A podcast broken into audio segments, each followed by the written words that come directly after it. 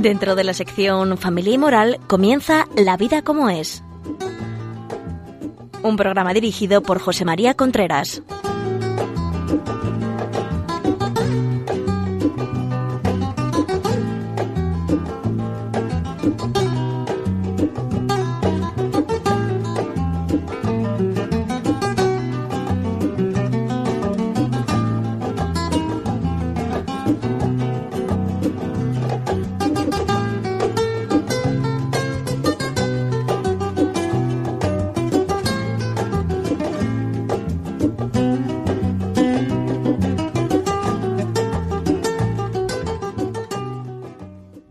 Amigos, ¿cómo estamos? Estamos aquí nuevamente en La vida como es, un programa en el cual hablamos de fundamentalmente orientación familiar, todo lo que es relación de pareja, relaciones con los hijos, eh, educación de los hijos, autoridad, prestigio, todas estas cosas tan importantes, valores, la familia, todas estas cosas tan importantes que muchas veces descuidamos y que tanto sufrir nos hacen en muchas ocasiones. Ya saben ustedes eh, que, bueno, pues que eh, este programa nos pueden preguntar lo que quieran escribiendo a la vida como es arroba radiomaria.es, la vida como es arroba radiomaria.es o si quieren pueden pedir el programa, este programa que vamos a hacer ahora, lo pueden pedir, le daré el teléfono al final porque le mandarán a ustedes un DVD si les parece interesante. ¿Se acuerdan? Este programa es quincenal que hace dos semanas hablamos de algunos errores en una relación de pareja y yo les dije que iba a seguir hablando de eso porque, bueno, porque es un tema importante y dimos algunos, algunas eh, ideas, pero no lo quitamos, no la, no dimos, me parece que todavía faltan muchas cosas, ¿no?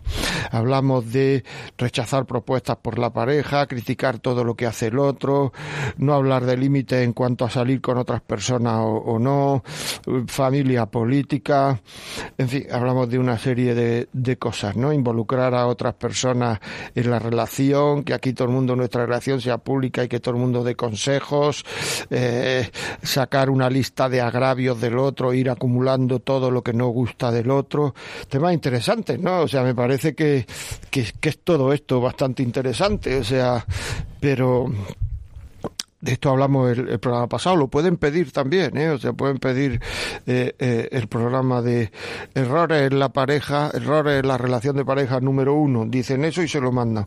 Y hoy vamos a seguir hablando de algunos errores eh, en la relación de pareja. Hay uno que... Mm, que se da con más frecuencia mm, de lo que parece, que es ridiculizar a la pareja delante de otros. Esto se, se, se ve con mucha frecuencia, o sea, personas que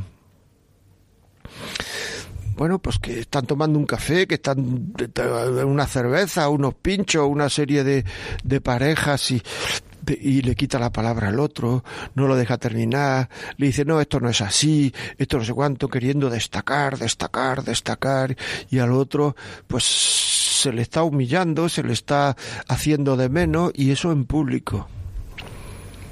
O sea, al otro siempre hay que darle el beneficio de la duda. No tenemos que pensar que es que el otro no sabe nada. Hay muchas parejas que, que, que, que se rompen por, por, por sentido de, de, de, de, inferioridad, por, por, por, porque somos inferiores y no lo sabemos. Este tener que demostrar siempre que somos superiores al otro miembro de la pareja es, es que tenemos nosotros un sentido de inferioridad interno, un complejo de inferioridad. Tener que estar siempre demostrando que somos superiores al otro, que sabemos más que el otro, que hemos estudiado más que el otro, que somos más cultos que el otro, que hemos leído más que el otro. Pues mira, aunque todo eso sea verdad, si tú tienes una necesidad de demostrarlo, a pesar de haber leído tanto, de haber estudiado tanto y de saber tanto, tienes complejo de inferioridad en relación al otro y en relación a los demás. Es así, porque en el fondo estás creyendo que no te valoran todo lo que tú vales. Y entonces ya estamos fuera de la realidad. Ya estamos fuera de la realidad, porque el primero que no valora eres tú, que no te valoras creyéndote eso es un tema. Es decir, la delicadeza, darle el beneficio de la duda al otro, sobre todo cuando estamos en el público, el darle la razón aunque no lleve totalmente, el defender un punto de vista que ha puesto sobre la mesa que no es vital para la convivencia humana y que se puede defender viéndolo desde algún sitio. El, todo eso es altamente significativo de que uno está preocupado por el otro, de que uno quiere a la otra persona, de que uno quiere que la otra persona quede bien, porque si nosotros queremos quedar bien es porque nos queremos mucho. Si queremos que el otro quede bien, es porque lo queremos. Luego es una manifestación de cariño. Y esto de estar cortando, humillando, callando, cállate, no es así, no fue así, no fue así, no fue así, no fue así. Muchas veces hasta en cosas tan ridículas como el contar un chiste. Lo cuenta, no, no, espera, déjame a mí que lo cuento mejor. No lo decimos, pero es lo único que nos falta. Algunas veces incluso pues te puedes decir el otro, cuéntalo tú que sabes contarlo mejor, perfecto. Pero no coger y cortar y no, no lo cuentes tú, dar esa noticia que uno está deseando de dar y el otro también está deseando de dar y le pegamos un corte al otro porque la queremos dar nosotros. Pero bueno, todo eso es que, claro, es que la vida está hecha de muy, muy, muy, muy, muy, muy pequeños detalles. Como veis, son muy pequeños detalles, pero este es el aceite, señores. Cuando una cerradura tiene aceite, abre muy bien. Cuando no, eh, carraspea por todos lados. En una relación de amor, el aceite son los pequeños detalles. O sea, de pequeños detalles. Y claro, si estamos con los demás y estamos ridiculizando al otro, incluso contando detalles personales, o sea, eh, eh, contar un detalle del otro en que el otro va a quedar mal, pero todos los demás nos vamos a reír. Hombre, por favor. Esto es frecuentísimo. Esto es frecuentísimo y es una muestra de, de, de bueno, pues de falta de delicadeza. Seguimos. Hay otro detalle que a mí me, me, gustaría comentar, que es esperar siempre y no ser agradecido frente a los regalos. Siempre pedir más, pedir más al otro, esperar de más, no ser agradecido frente a los regalos, frente a favores, frente a ofrecimientos que la pareja ofrezca. Es decir, eso ya lo, lo, lo hablé la semana en el programa anterior, la semana, bueno, la semana hace dos semanas, hablé de eso, pero es es que es vital. O sea, es que el otro día dije, y lo vuelvo a repetir, que una persona que no sabe, que no sabe pedir perdón, no es agradecida. El agradecimiento y el perdón van siempre juntos siempre juntos. Una persona no es agradecida quiere decir que se siente con derecho a todo y que todo lo que se le da le parece poco porque él, ella tienen derecho a todo. Claro, si una persona tiene derecho a todo, a todo, también tiene derecho a equivocarse. Por tanto, no pide perdón nunca. Y eso es mentira. El perdón y el agradecimiento forman parte del amor. Por eso es tan importante el pedir perdón, el dar las gracias, el pedir disculpas, el decir no lo había entendido bien, el decir no quería decir eso. O sea, es que llegamos a casa todos los días y está la comida puesta en muchas ocasiones. Porque nos la pone nuestra mujer, porque la pone nuestro marido, porque tenemos a alguien que nos la hace porque la compramos. Pero a quien haga esa comida hay que tenerle un sentimiento de agradecimiento, es que se le paga. ¿Y qué? Que se le pague. Y mucho más si no se le paga. Y mucho más no es que no seamos agradecidos, es que llegamos, nos sentamos a mesa puesta y nos ponemos a poner pegas. Está frío, no tiene sal, el aceite no sé cuánto, los gambas no son de Huelva. Hombre, por Dios. Claro, hombre. Hay que tener la elegancia de que cada vez que nos pregunte está bueno, porque nos van a preguntar está bueno. Y si no nos lo preguntan, están deseando de que nosotros digamos que está bueno nos dicen eso con la esperanza de que digamos algo positivo, no para que le busquemos pegas. Porque muchas veces a la pregunta está buena, está buena esta comida, lo que, lo que, lo que contestamos son pegas. Probablemente no hacen la cama todos los días y lavan la casa. Todas estas cosas, es decir, tener la sensación, porque es verdad, de que yo, yo, tú que me estás oyendo, eres una persona menesterosa, que necesitas de los demás y que los demás te están ayudando siempre, aunque tú no lo veas, aunque tú no lo entiendas. Y hay que tener la delicadeza y la finura humana de irse dando cuenta y ser agradecido a esas cosas. Los demás no tienen obligación de hacer todo lo que te hacen. Y si la tienen, tú tienes la obligación de agradecer lo que te hacen. Estas son las, los pequeños detalles de los cuales estamos hablando que, que son tan importantes en una relación. ¿Y qué es el aceite? ¿Qué es lo que hace que eso funcione bien?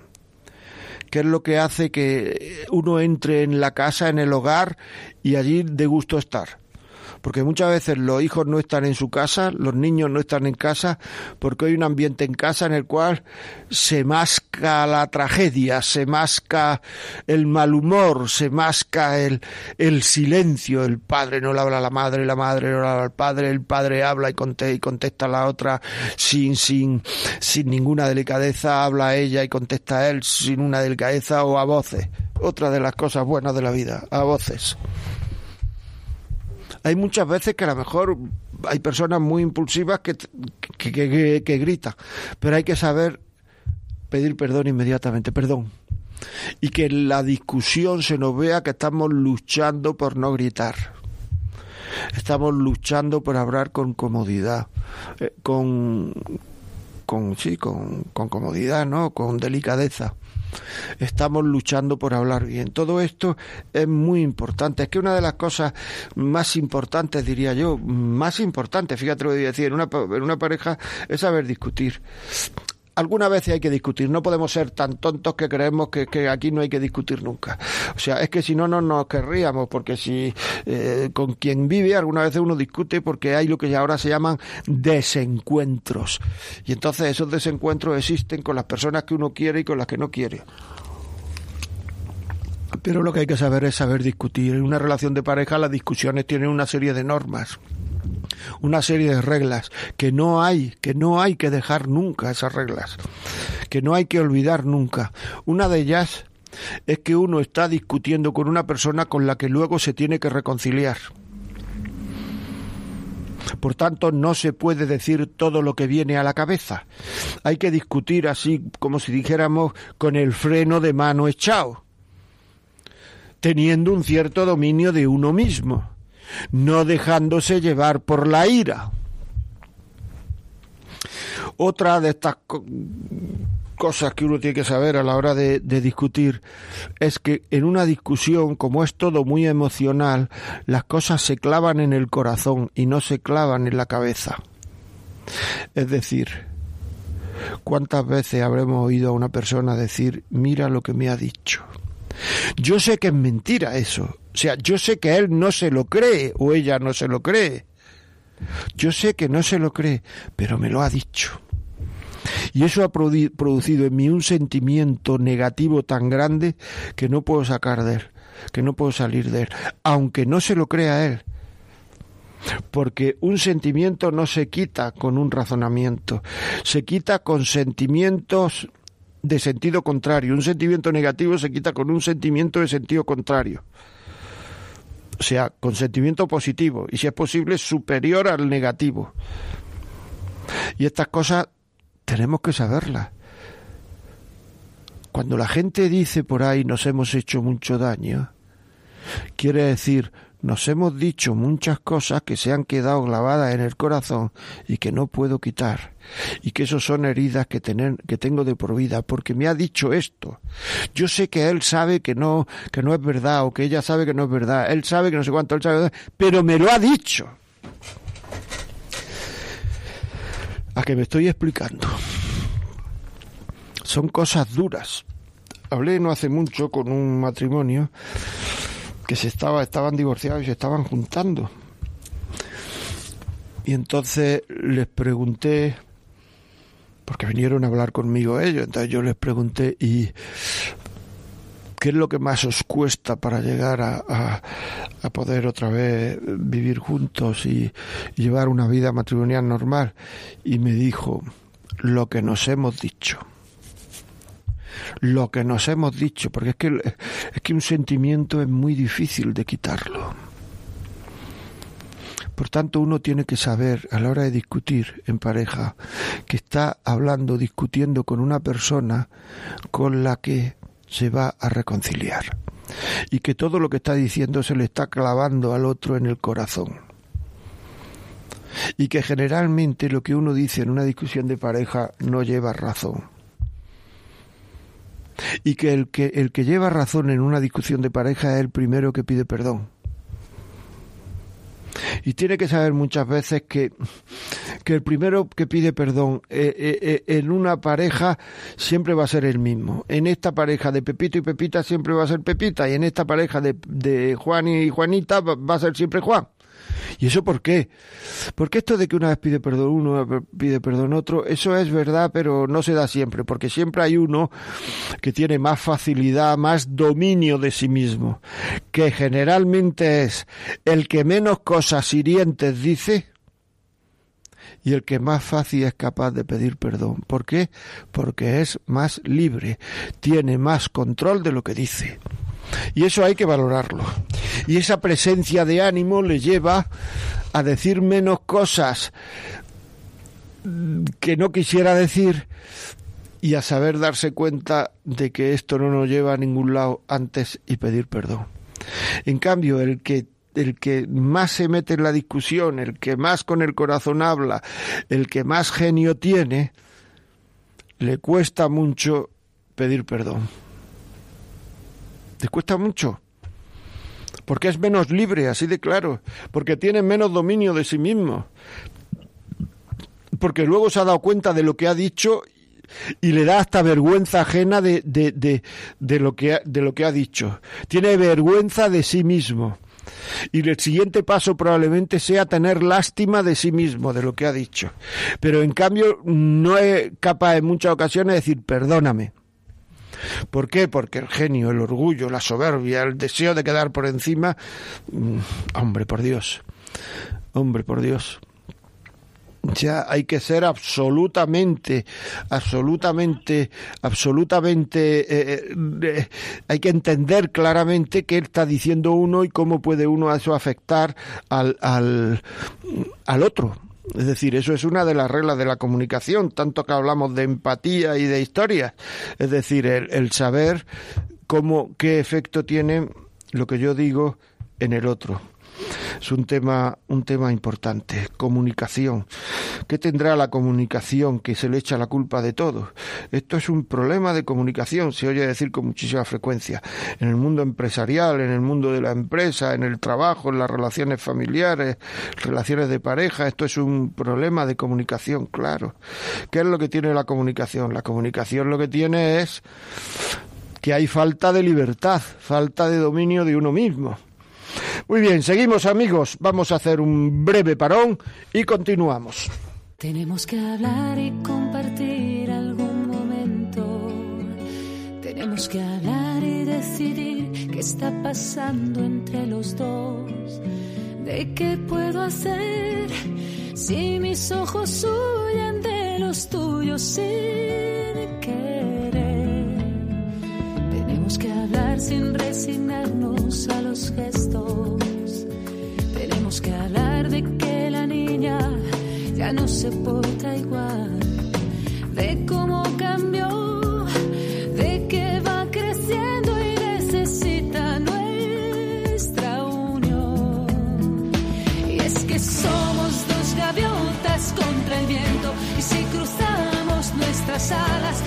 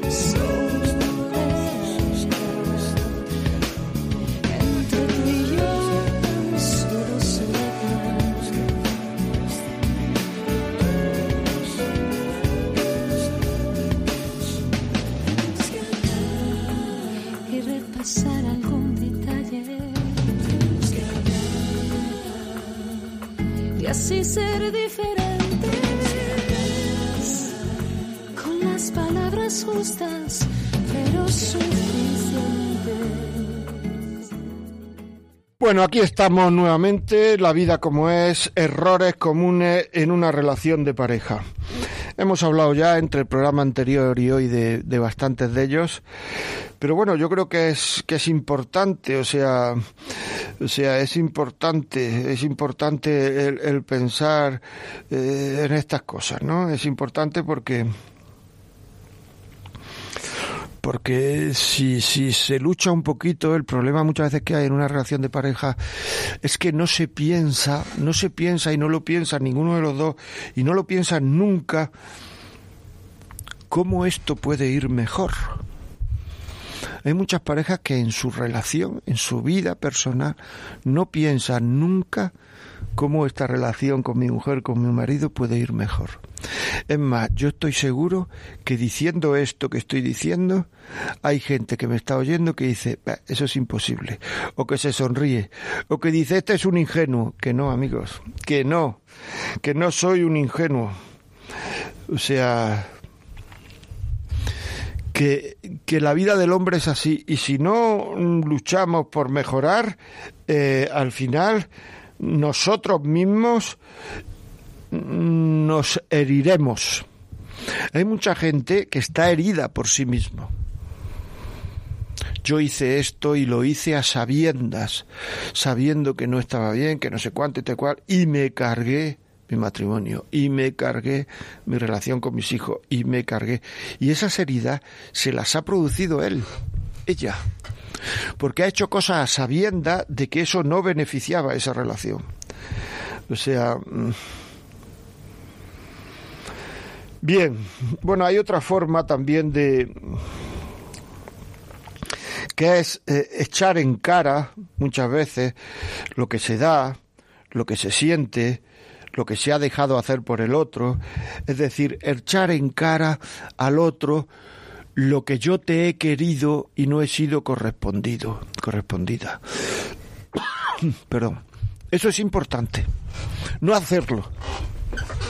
Porque en ese momento de tensión, en ese momento de, eh, de secuestro emocional, en ese momento de emociones exacerbadas, es prácticamente imposible que cuando uno está echando en cara aquello que ha hecho por el otro, el otro pare en seco y diga, tienes razón, es verdad, no me había dado cuenta, que es lo que nosotros pretendemos, que el otro se dé cuenta, pero es imposible que se dé cuenta. Si alguna vez se da cuenta y te dice eso que acabo de decir, es que estás con una persona de una cierta categoría humana. Porque darse cuenta de eso y decirlo en voz alta indica una cantidad de valores notable. Pero lo normal es que no se dé cuenta, lo frecuente es que no se dé cuenta. O sea, eso es indudable. O sea que eso mm, eh, tenemos que saberlo que esto de coger y empezar a, eh, empezar a, echar cuentas de todo lo que he hecho porque por quererte eh, no. Mejor no. Hay otra cosa mm, que también me gustaría decir y es culpar al otro de todo lo malo que a la relación le sucede un tema importante. Es decir, cuando a uno le ocurre algo, le pasa algo, eh, cree que las cosas no van como debían de ir, lo echan del trabajo, tiene un defalco económico, eh, se arruina, no sé, está con mal cuerpo, está empezando una depresión. Muchas veces uno le echa la culpa al sentido de su vida por decirlo así, a su vocación. Y entonces hay que saber tener la presencia de ánimo para saber reaccionar y decir no. Es decir, me han echado el trabajo, pero la culpa no la tiene el matrimonio. Ya no la tiene mi vocación. Me ha arruinado, pero la culpa no la tiene. Porque siempre intentamos buscar culpables y generalmente esos culpables están fuera de nosotros.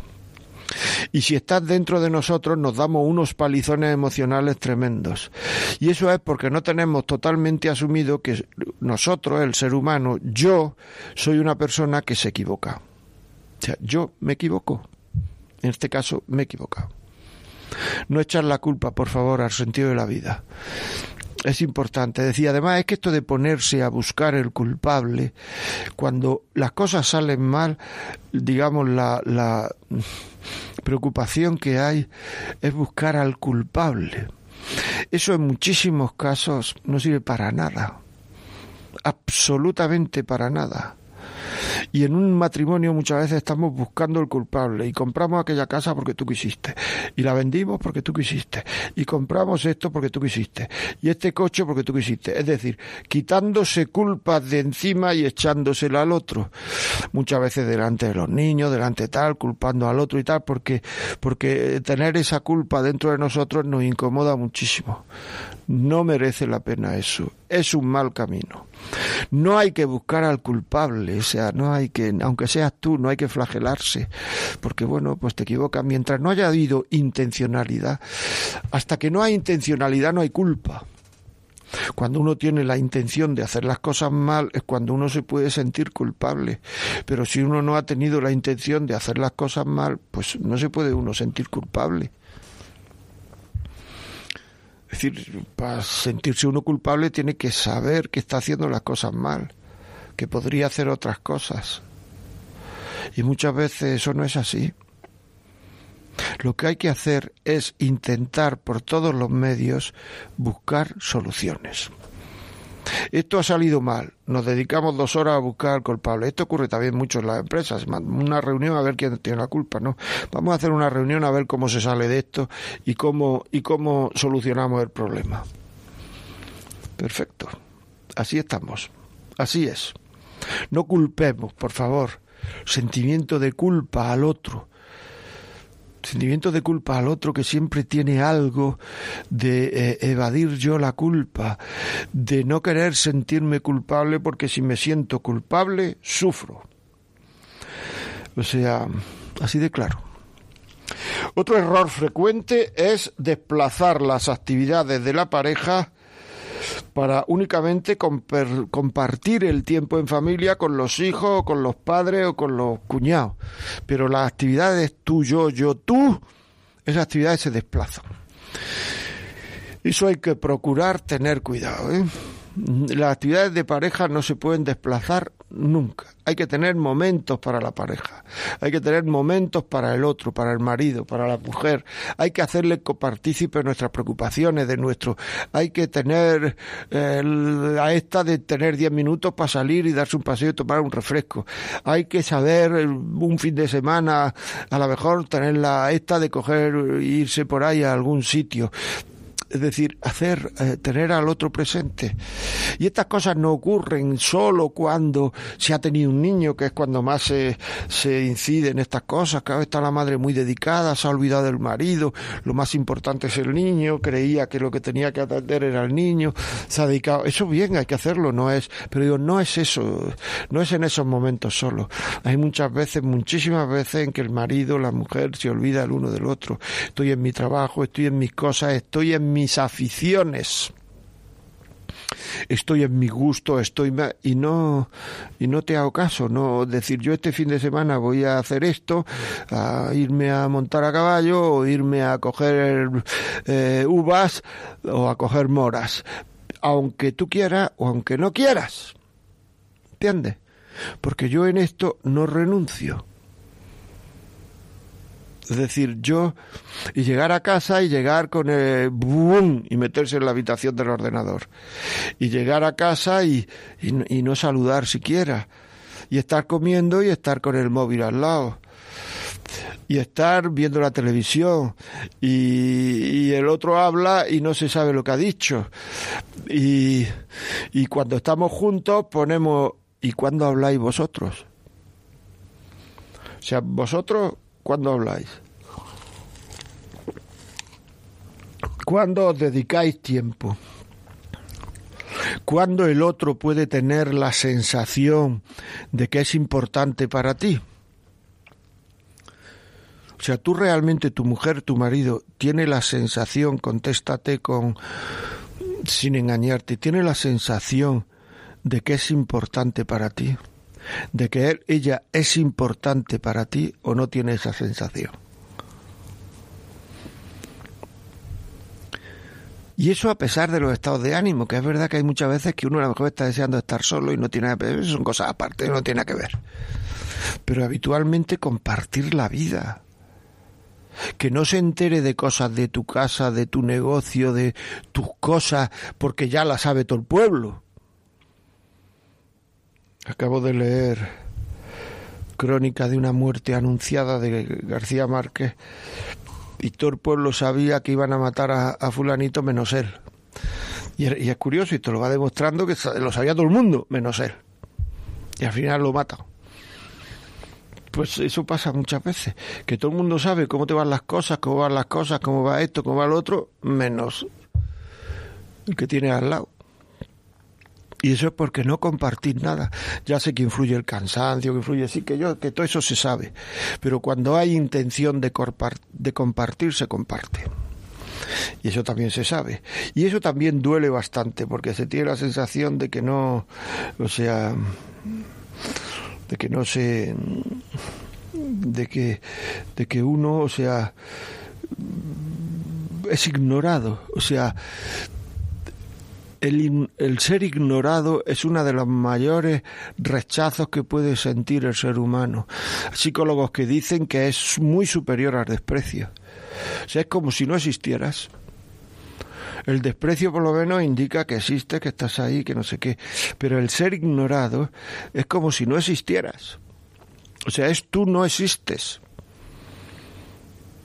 Entonces se ignora hay un refrán castellano que dice eso, no hay mayor desprecio que no sentir aprecio. Y eso pasa mucho, no solo en relación de pareja, sino con los hijos. ¿eh? ¿Realmente tus hijos creen que son ignorados por ti o no? Hay veces que no sabes lo que estudia. Estudia primero de, de pero como si la EGB no existe. Primero de, es que como han cambiado tantas veces, ¿qué quiere decir que han cambiado tantas veces?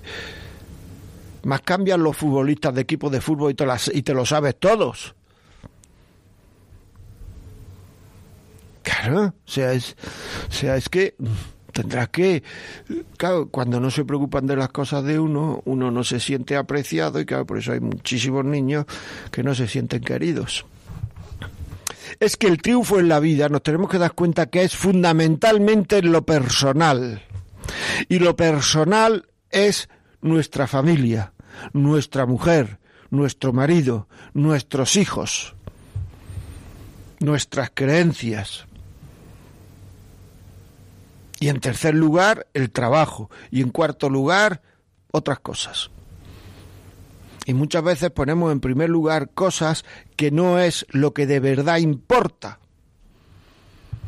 Lo que de verdad importa. Había un señor, un gran un gran hombre de negocio en Estados Unidos que le dio un cáncer y entonces escribió un libro que se llamaba Lo que lo de, importa, lo que de verdad importa, y hizo una edición para repartírsela a sus amigos, para que en el momento en que él, que había sido un triunfador, que había tenido mucho dinero, que tenía mucho dinero, que había llegado a ser muy alto en la empresa, etcétera, etcétera, pues en ese momento en que veía que iba a perder la vida, como así fue, efectivamente murió del cáncer, pues lo que le venía a la cabeza, lo que de verdad importaba en la vida, y le dio ese libro a sus amigos y eso es la familia.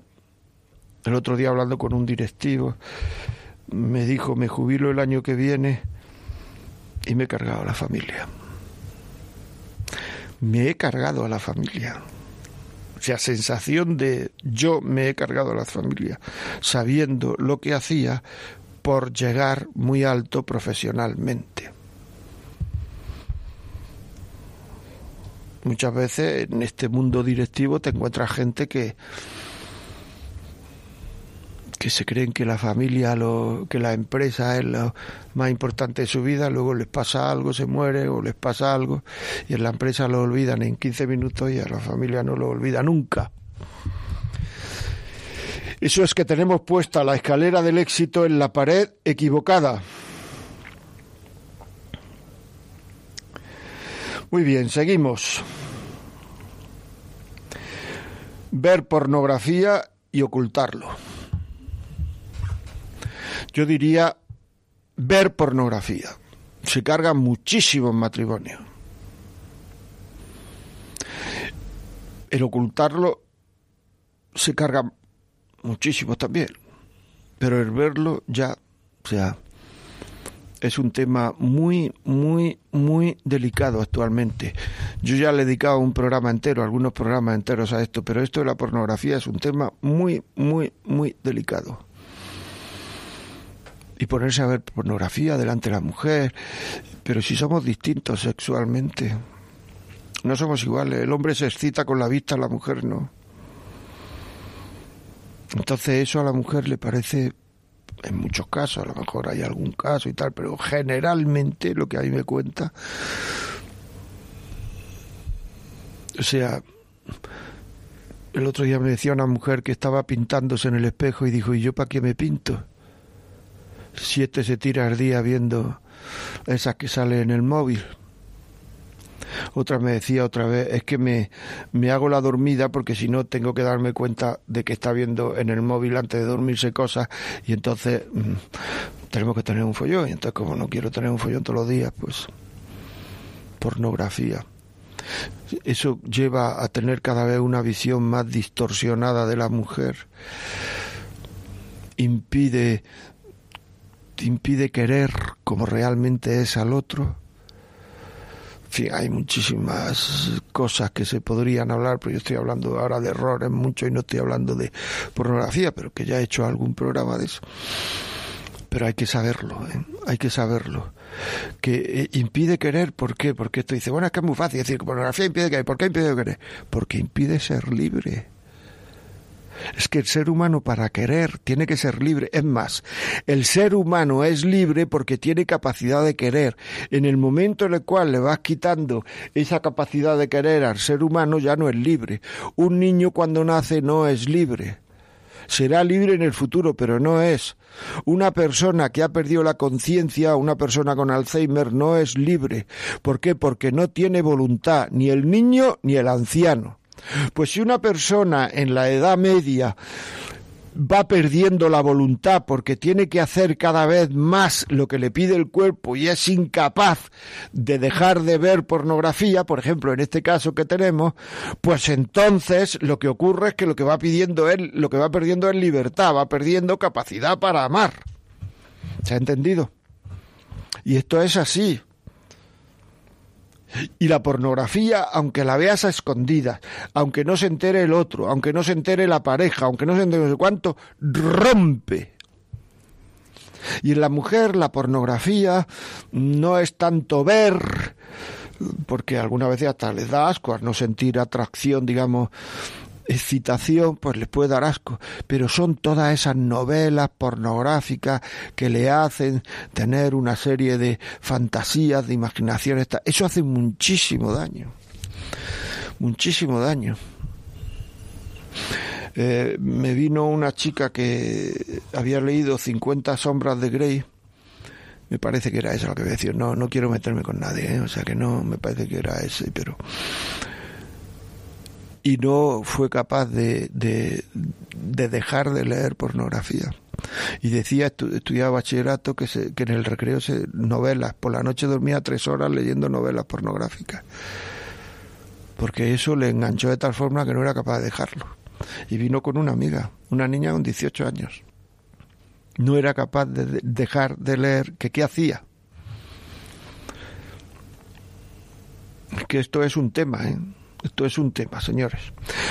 Bueno, vamos a parar un momento y seguimos hablando de errores en una relación de pareja.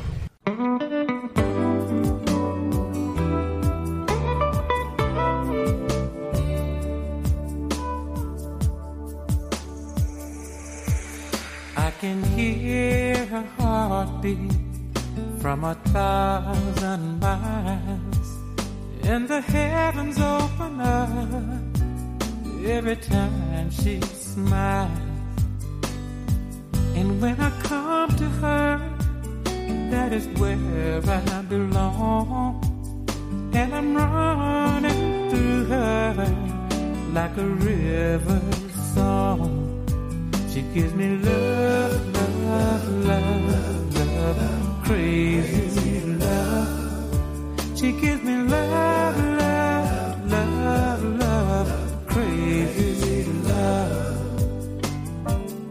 got a fine sense of humor when I'm feeling low down. And I'm coming to her when the sun goes down. Take away my troubles, oh, take away my grief. Take away my heartaches in the night like thief.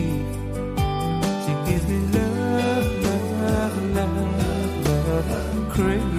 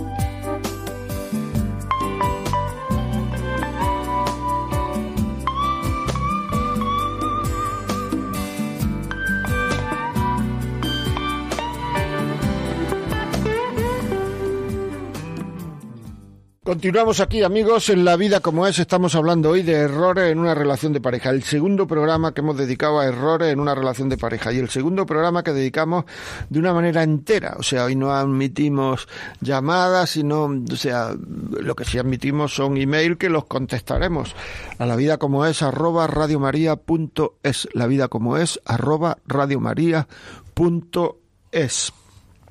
Estamos hablando de los errores de una relación de pareja. Hay errores que uno tiene cuando era pequeño, errores que mm, heridas con su familia, de sangre me refiero con sus padres, heridas con cuando era pequeño, heridas eh, en su crianza, en su, en su educación, en su cultura, mm, mm, cosas que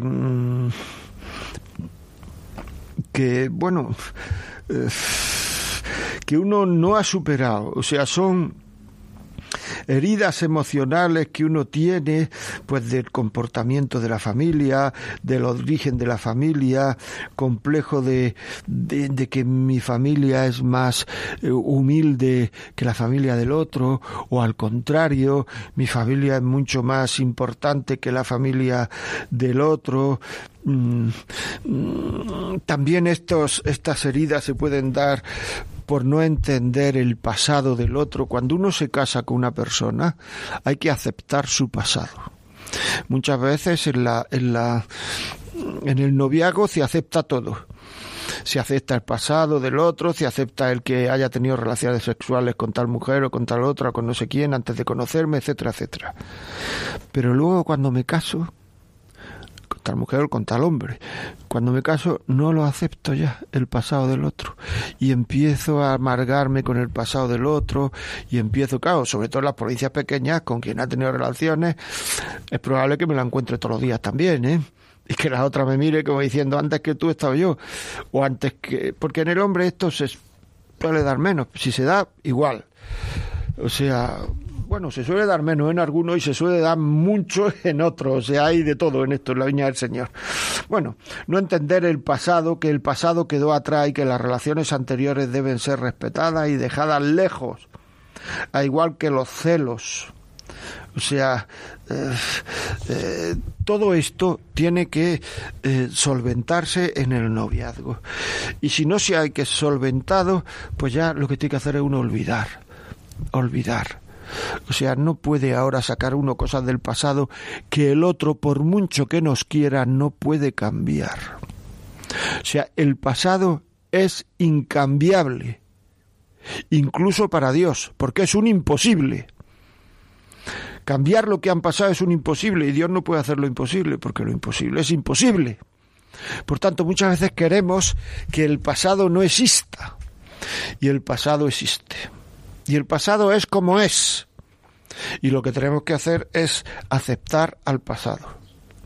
Cuando una persona se compromete con otra, se cata con otra, tiene que tener bien claro, y si no es una falta de madurez, que tiene que aceptar el pasado de la otra persona.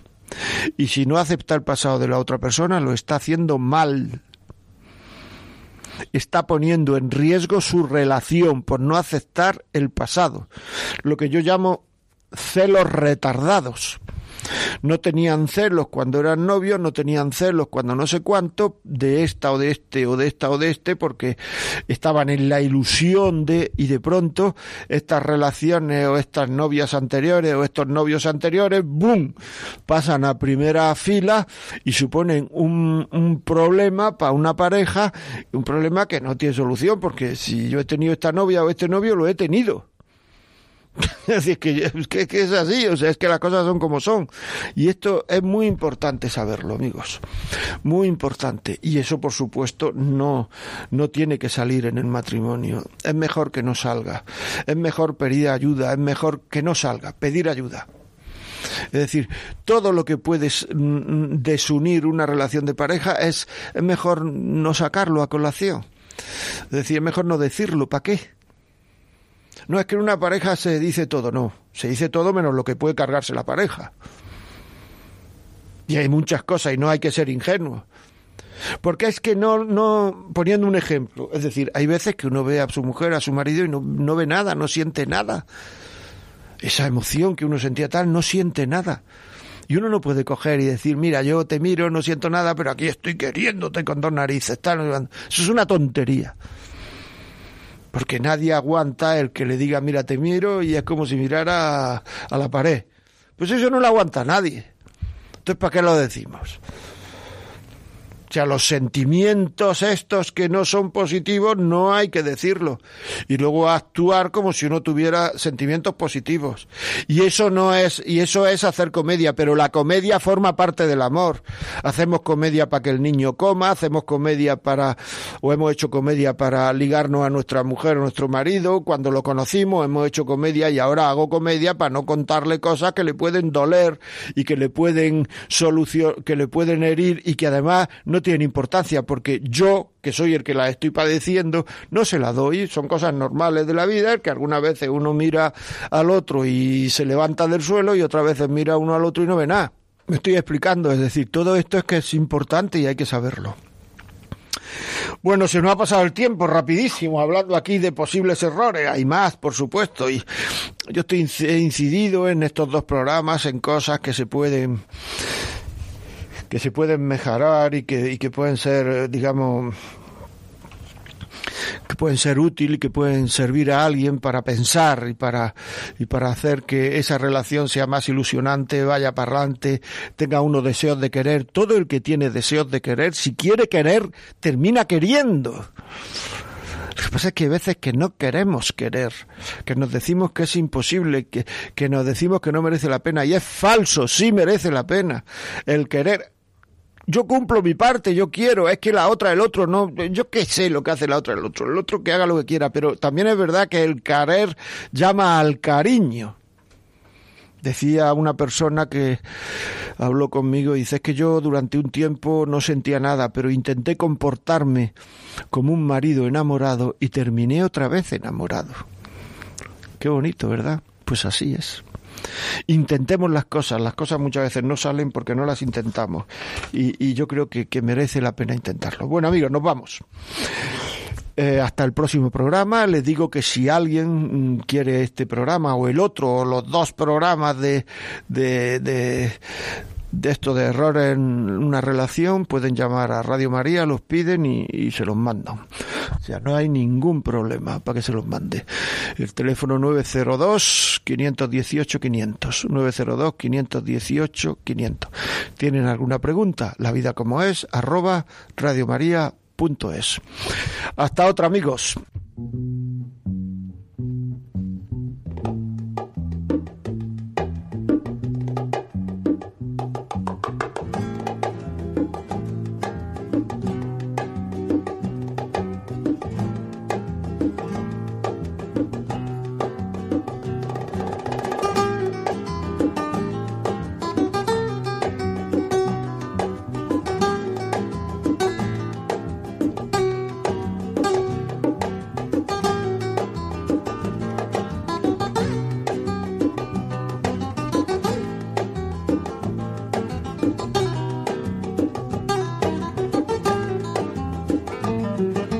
Y así finaliza en Radio María La Vida como es, un programa dirigido por José María Contreras.